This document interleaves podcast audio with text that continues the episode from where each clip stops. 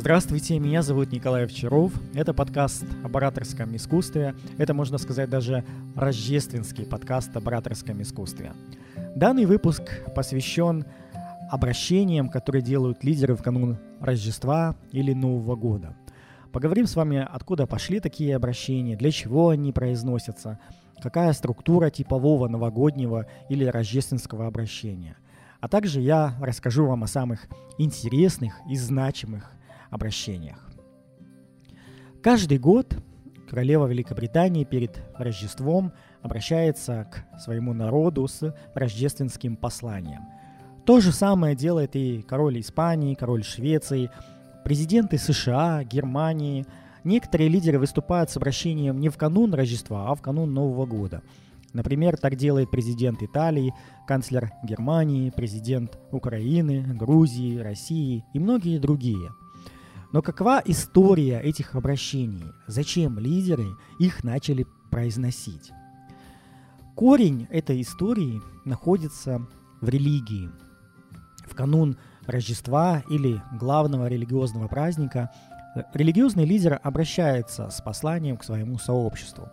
Цель таких посланий – дать напутствие, обратить внимание на истинные ценности, ссылаясь на догмы и цитаты – тем самым укрепляя это сообщество. Далее, по форме религиозных организаций была выстроена политическая модель сообщества, где лидером являлся монарх, а позже президент. Также может быть и такое, что функции религиозного и политического лидера исполняет один и тот же человек. Например, в Англии королева является и религиозным лидером, главой англиканской церкви, и политическим, то есть главой государства. И королева Англии может выступать с политическими речами и с религиозными. Но там, где этого нет, политические лидеры стали регулярно обращаться к обществу, но в большей степени в праздники, которые не относятся к религиозным, а к тем, которые политическая модель и создала. Например, День независимости или День Конституции. Некоторые праздники были созданы искусственно, в противовес Рождеству. Это Новый год. Уж слишком любимый зимний праздник этот. Особенно Новый год стал продвигаться в странах с атеистической государственной идеей, как СССР. Особенную роль рождественские обращения стали играть с появлением радио и телевидения – до этого не было возможности обратиться ко всем и не было такого значения. А вот в 1923 году в Англии директор BBC предложил королю обратиться к народу по радио с рождественским обращением. И тот согласился и основал традицию ежегодных рождественских обращений, которые со временем перешли на телевидение в 1957 году и в интернет в 1997 году. Сегодня Практически все политические лидеры делают такие обращения с целью объединить общество с помощью традиций и ценностей, а также мотивировать его к развитию или эмоционально поддержать в сложное время. История знает несколько знаковых обращений. Например, новогоднее обращение 1988 года в СССР и США – Тогда президент СССР Горбачев и президент США Рейган обменялись ролями, и глава СССР поздравил жителей Америки, а президент США поздравил жителей Советского Союза с Новым годом. Жители советских республик впервые услышали в новогоднем обращении упоминание Бога от Рейгана. Это был пик завершения Холодной войны и начала разрушения СССР. 1997 год для королевы Елизаветы II был очень сложным – в тот год погибла принцесса Диана, и королеву обвиняли в равнодушии к этому событию. Британия была на пороге монархического кризиса. Ей пришлось обратиться к народу в августе с речью о Диане и позже еще раз об этом сказать в рождественском послании, чтобы утешить общество. Кризис не наступил, а это рождественское послание стало первым, которое было опубликовано в интернете. Похожая история была и в США в 1963 году, когда убили Кеннеди. Вся страна была в трауре, и вместо зажигания рождественской елки прошло траурное бдение со свечами у мемориала Линкольна. В канун 2000 года жители России услышали два новогодних обращения.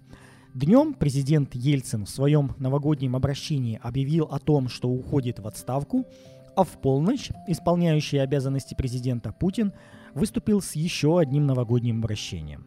Какой же сценарий типового новогоднего или рождественского обращения? Из чего оно обычно состоит? Первое – это приветствие и определенное обращение к вашей аудитории. Например, коллеги, если вы обращаетесь к своим сотрудникам, или американцы, если вы президент США. Второе.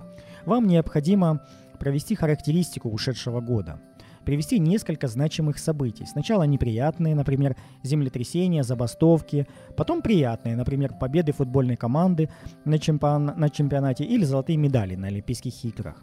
Третье. Вам нужно дать напутствие на следующий год, определить ориентиры.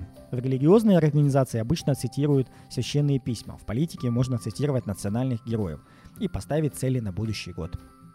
Четвертое. Нужно дать человеческие пожелания от человека к человеку или к семьям. Пятое. Пожелать счастливого Рождества или Нового года. Теперь каждый из вас может написать и произнести новогоднее или рождественское поздравление тем, а, кто для вас важен и дорог. А я вам хочу сообщить следующее. Дорогие мои слушатели, дорогие единомышленники, этот год был для каждого из нас нелегким. Мы столкнулись с новыми вызовами пандемии и экономическими кризисами. Но несмотря на это, выстояли и стали еще сильнее. Мы можем гордиться собой и теми, кто нас спасал, а также теми, кто нас вдохновлял. Этот год открыл новые спортивные имена и медали на летних Олимпийских играх. Мы болели за каждого и гордились каждой медалью. Мы переживали за свои сборные, но радовались за невероятную победу Италии на чемпионате Европы по футболу. Этот год дал Энтони Хопкинсу второй Оскар и показал нам трогательный мультфильм «Душа», который также получил главную кинопремию. Этот год научил нас быть мужественней, сделал нас эмоционально сильнее, дал нам возможности гордиться и проявлять свои эмоции, какими бы они ни были. Этот год позволил каждому из нас быть самим собой.